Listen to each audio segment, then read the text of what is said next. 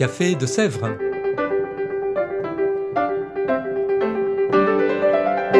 Au Café de Sèvres, on discute philosophie et théologie.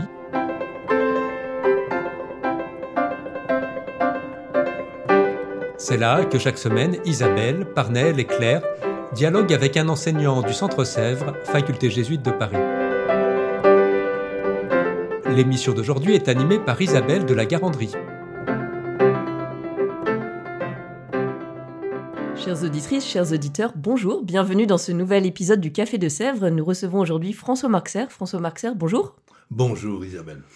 François Marxer, vous êtes prêtre du diocèse de Nancy et de Toul, actuellement en paroisse à Rueil-Malmaison dans le diocèse de Nanterre. Vous êtes docteur en théologie, en histoire des religions et ici même au Centre Sèvres, vous enseignez la théologie spirituelle. Et justement, ce semestre, c'est la raison pour laquelle nous vous recevons, vous enseignez un cours intitulé Littérature et spiritualité, alors que le grand poète Christian Bobin vient de nous quitter. On parle d'ailleurs souvent pour lui d'une quête spirituelle assez marquée dans ses ouvrages. Néanmoins, littérature et spiritualité, qu'est-ce à dire?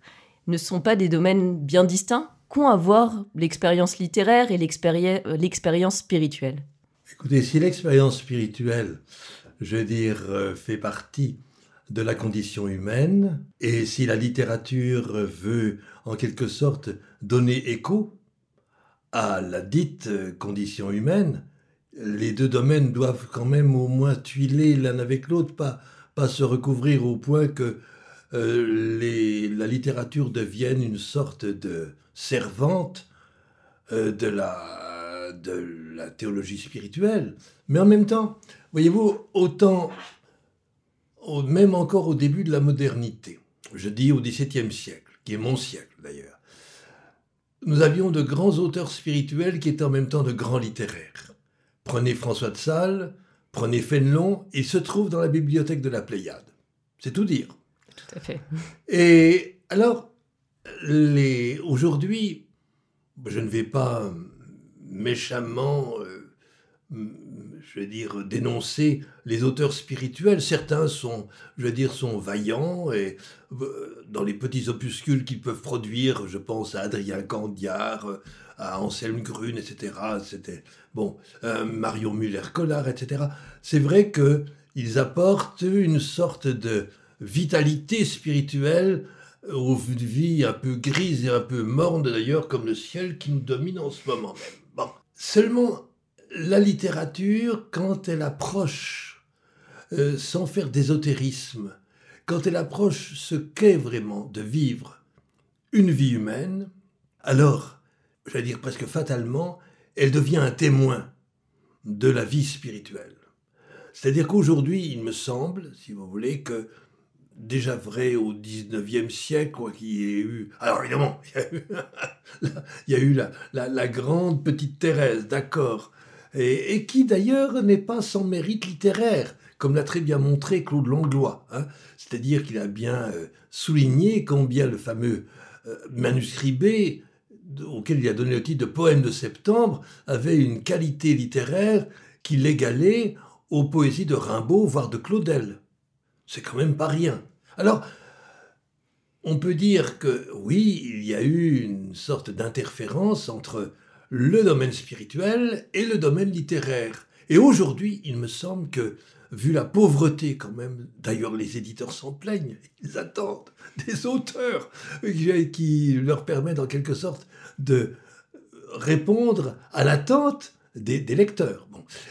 Là aujourd'hui, il me semble que c'est la littérature qui est le grand témoin de l'expérience spirituelle, souvent désolante, de notre temps, pas seulement désolante, elle peut, elle peut avoir, pourrait-on dire, des élans d'innocence. Euh, d'ailleurs, les, auteurs que j'avais choisis pour le cours, comme vous, que vous venez de signaler, je veux dire, euh, sont à la fois profondément enracinés dans l'expérience la plus contemporaine, il n'y a aucune nostalgie de leur part, et en même temps, ils apportent une profondeur à ce qui nous paraîtrait bien souvent très superficiel dans les existences que nous menons. Voilà. Donc euh, la littérature et spiritualité, aujourd'hui, me semble aller vraiment la main dans la main. Quand j'étais à Paris, dans une paroisse de Paris, euh, je rencontrais des séminaristes et ils me demandaient, euh, n'est-ce pas, on demandait, j'étais pas encore l'ancien des jours comme aujourd'hui, mais euh, père, me disait-il, que faut-il lire, que faut-il faire pour se préparer au ministère de la confession, de l'accompagnement spirituel? Et je répondais, vous lisez des romans. Alors, des grands romans, hein, vous pouvez lire, bah oui, euh, Dostoïevski, etc. Bon. mais même des romans de moindre qualité peut-être de notre époque, parce que les auteurs ont quand même ce génie de percevoir ce qui est vraiment le fond des âmes. Hein. J'ai d'ailleurs toujours été surpris. Un Bernanos que j'admire profondément et que j'ai lu, je veux dire, intensément dès l'âge de 15 ans. Ce qui est très étonnant, c'est que Bernanos, qui était donc marié, qui avait des enfants, qui a une vie absolument étonnante, passant au Brésil, etc., euh, en Espagne, tout, connaissait, sans avoir fréquenté les milieux cléricaux, avait l'intuition, la perception juste de ce qu'est l'âme d'un prêtre. Et là, de façon très diversifiée, d'ailleurs, il n'y a pas du tout d'idéalisation du prêtre, hein, mais nous voyons en quelque sorte que lui, ça c'est le génie littéraire, a compris ce qui se vivait dans ce combat spirituel intérieur, hein, très souvent, hein, qui était euh, en quelque sorte l'âme des prêtres donc des écrivains témoins profondément d'une spiritualité d'une époque et de leur temps. Et vous avez, quand on lit le résumé de votre cours, on voit que vous avez choisi de placer celui-ci dans le sillon d'un auteur un peu surprenant pour un cours intitulé Littérature et spiritualité sous le, dans le sillon de Pierre Michon et de ses Vies minuscules sorties en 1984. C'est vrai que spontanément, on ne se dit pas ce livre nous parle de spiritualité. Alors pourquoi ce choix? Alors pourquoi ce choix? C'est parce que la thématique du cours, c'était de, travailler, de découvrir un peu la euh, vie spirituelle des gens ordinaires. Et il m'a semblé que euh, Pierre Michon, euh, dont l'écriture est absolument, j'allais presque dire jouissive, c'est d'une beauté, d'une beauté à la fois lexicale, stylistique, et vraiment étonnante. Alors là, dans l'ensemble des vies minuscules, j'ai choisi bien entendu la vie de Georges Bandy. Patronyme étonnant, pour désigner son héros qui est un prêtre. Et en quelque sorte, là, il y a une sorte de descente, non pas aux enfers, mais de, pourrait-on dire, de sacrificialité d'une vie de prêtre. Un moment de renoncement profond à ce qui faisait son succès. Et là, euh, c'est dit d'une manière très sobre, euh, très, euh, je veux dire, sans insistance particulière, mais à mon avis, il traduit bien, et surtout à la fin, où vous avez une scène carnavalesque, cette espèce de messe de l'épiphanie dans cette église délabrée avec une communauté de, comment dire, de, de malades psychiatriques. Et ça se termine en fait sur la mort de Georges Bandy. Alors là, on est interrogé par le texte. C'est-à-dire qu'on ne peut pas classer le héros ni toute cette aventure dans nos catégories habituelles. Nous sommes en quelque sorte, oui, interrogés, convoqués par ce texte. Qu'est-ce que nous pouvons donc, en quelque sorte, trouver dans une vie qui paraît une vie tout à fait à la limite ordinaire d'un prêtre de province, oui, un peu dissident par rapport aux autorités épiscopales? Il y a quelque chose de plus grand qui se joue dans ce destin-là. Et c'est ça que je voulais en quelque sorte euh, souligner, d'ailleurs avec d'autres vies, euh, dans les vies minuscules, que je, pour, laquelle, pour laquelle raison j'ai pris évidemment Pierre Michon comme point de départ. Donc là, il y a une, il y a une inquiétude spirituelle, il y a un enjeu spirituel, même si le livre lui-même ne se veut pas de théologie spirituelle. Merci des, vies ordinaires qui témoignent de cette inquiétude spirituelle. Dans la suite de votre cours, vous mentionnez également un certain nombre d'auteurs. Alors commençons par celui qui vient de nous quitter, par Christian Bobin. Peut-être quelques mots aussi de son écriture, de ce qu'il nous propose de vivre comme expérience. Alors, bon, je l'ai connu comme beaucoup de monde en lisant d'abord Le Trébat, ce qui a été son grand succès, qui l'a fait connaître au, grand public. Et c'est exact que, je veux dire, ce Trébat était une présentation, euh, je veux dire, une présentation euh, toute nouvelle, mettons comme ça, mettons comme ça, toute nouvelle de la figure de François d'Assise. Même si, les années passant, je reconnais que le titre, évidemment très accrocheur, puisque le très bas euh, fait en quelque sorte référence au très haut, qui est une, une appellation plus couramment donnée, pourrait-on dire, dans la piété chrétienne au Dieu tout-puissant, créateur, etc. Donc, il est beaucoup moins, peut-être me semble-t-il, le très bas qu'il n'est le très proche. Bon. Mais ce n'est pas antinomique, les deux, les deux façons de s'exprimer. Alors, là, le parti pris pour être spirituel, voire même théologique, était tout à fait euh, explicite.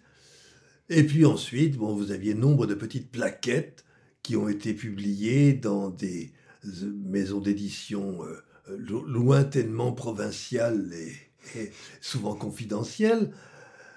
Alors là, il y a deux manières. C'est-à-dire que là, je voyais, j'ai travaillé avec mes auditeurs aujourd'hui le petit livre, la, euh, comment dire, La présence pure, qui est en quelque sorte un, recueil d'aphorismes que Christian Bobin a rédigé à la suite de l'entrée dans un EHPAD de son père atteint de la maladie d'Alzheimer. Ça, c'est vraiment un ouvrage que je recommande, d'autant plus qu'il est de nouveau disponible dans la collection Poésie de Gallimard. Alors, cette présence pure vous invitera à comprendre ce qui se joue au-delà du diagnostic médical dans ces vies qui s'achèvent. En quelque sorte, quel est leur monde, quel est leur univers, quelles sont les, les illuminations dont ils sont en quelque sorte les récepteurs, et dont ils, ont comme une sorte de trésor en eux. Euh, je retrouve d'ailleurs quelque chose qui est commun avec Marie-Noël. Marie-Noël, autre grande figure. J'ai fait suffisamment de cours sur elle précédemment, donc euh, elle le dit que les personnes qui, alors on ne parlait pas d'Alzheimer en son époque, dans les années 30, mais on constatait que des personnes semblaient perdre tout à fait euh, la, dérivée en quelque sorte par rapport à leur euh, à l'existence commune. Et elle disait, ce sont des personnes dans l'obscurité dans des caves qui possèdent des joyaux, mais on ne les voit pas. Il faut simplement allumer une bougie, une lumière, pour en quelque sorte les voir resplendir. Alors elle le disait déjà, et là, Christian Bobin nous livre une sorte de méditation spirituelle sur le grand âge, hein, sur cette fin de vie euh, qui mérite vraiment, surtout aujourd'hui, surtout aujourd'hui, qui mérite vraiment la plus grande attention de notre part. Voyez alors, Christian Bobin, alors ça c'est un ouvrage, j'allais dire, euh, aisément accessible, mais il y a d'autres ouvrages qui laissent un peu déconcerter, il faut le dire, chez Christian Bobin, comme s'il empruntait une voie ésotérique et on ne voit pas très bien ce à quoi il veut nous conduire.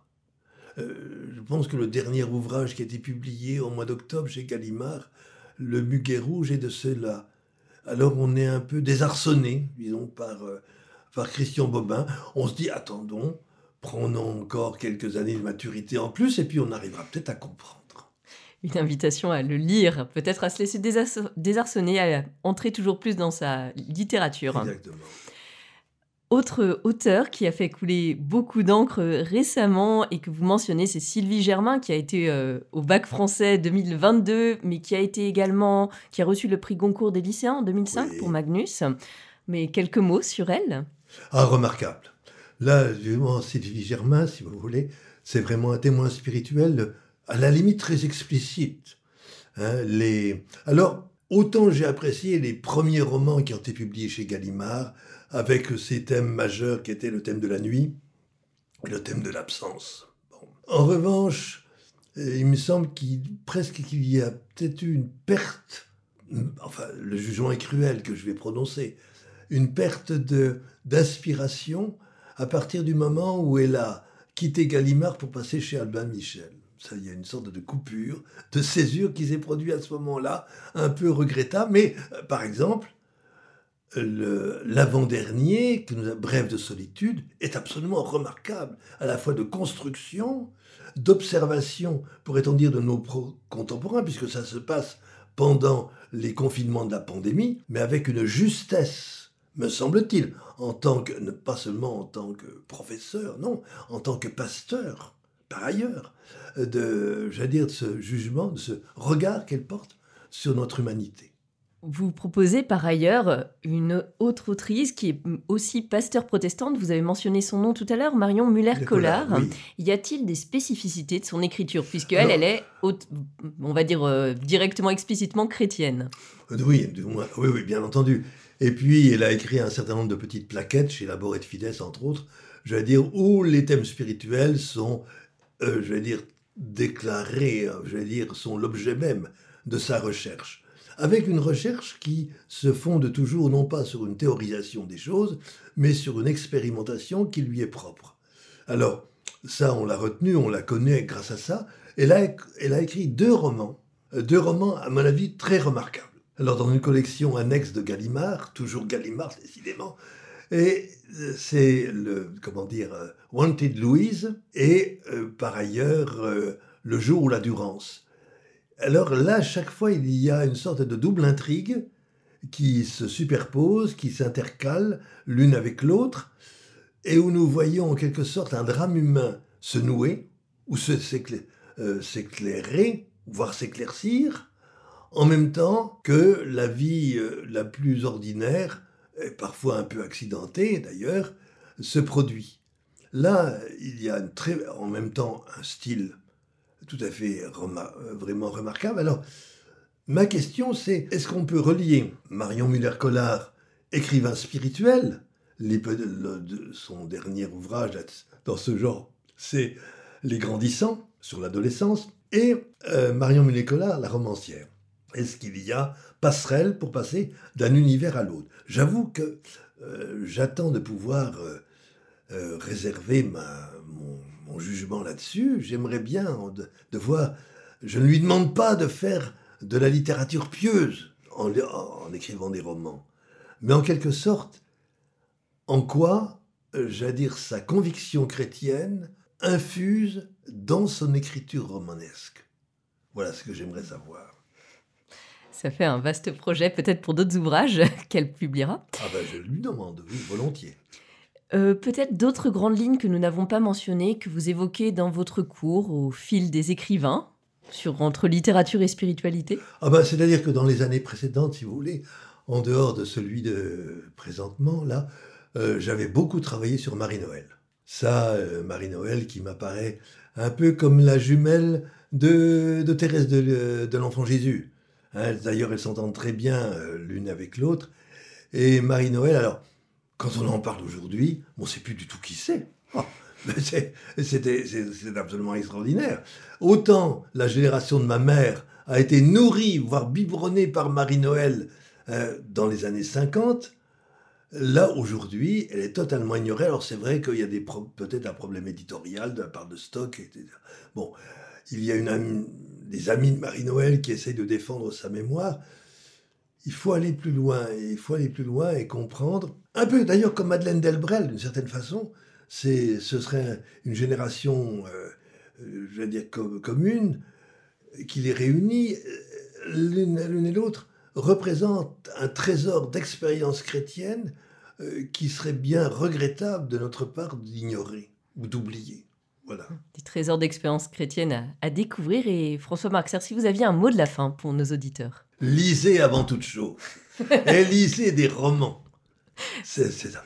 Les romans, si vous voulez, sont une inépuisable source de déjà de bonheur littéraire, et puis aussi de, d'exaltation de notre condition humaine devant Dieu.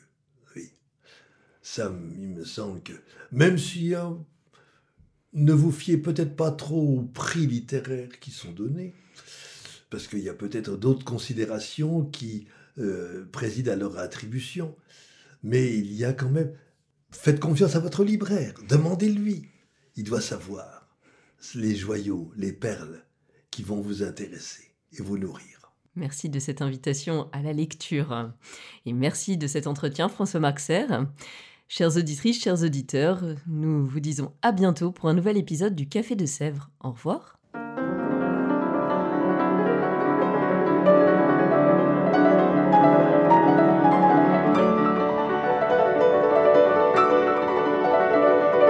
Vous écoutiez Café de Sèvres, le podcast du Centre Sèvres, Faculté jésuite de Paris, en partenariat avec RCF.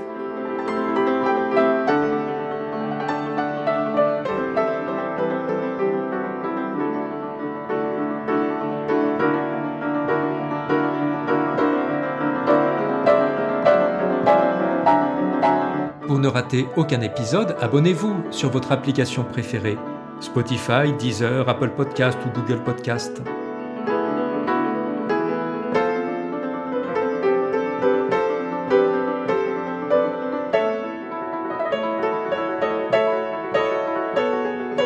Et sur notre site internet www.centresèvres.com, découvrez l'ensemble de nos cours et conférences en philosophie et théologie. À bientôt!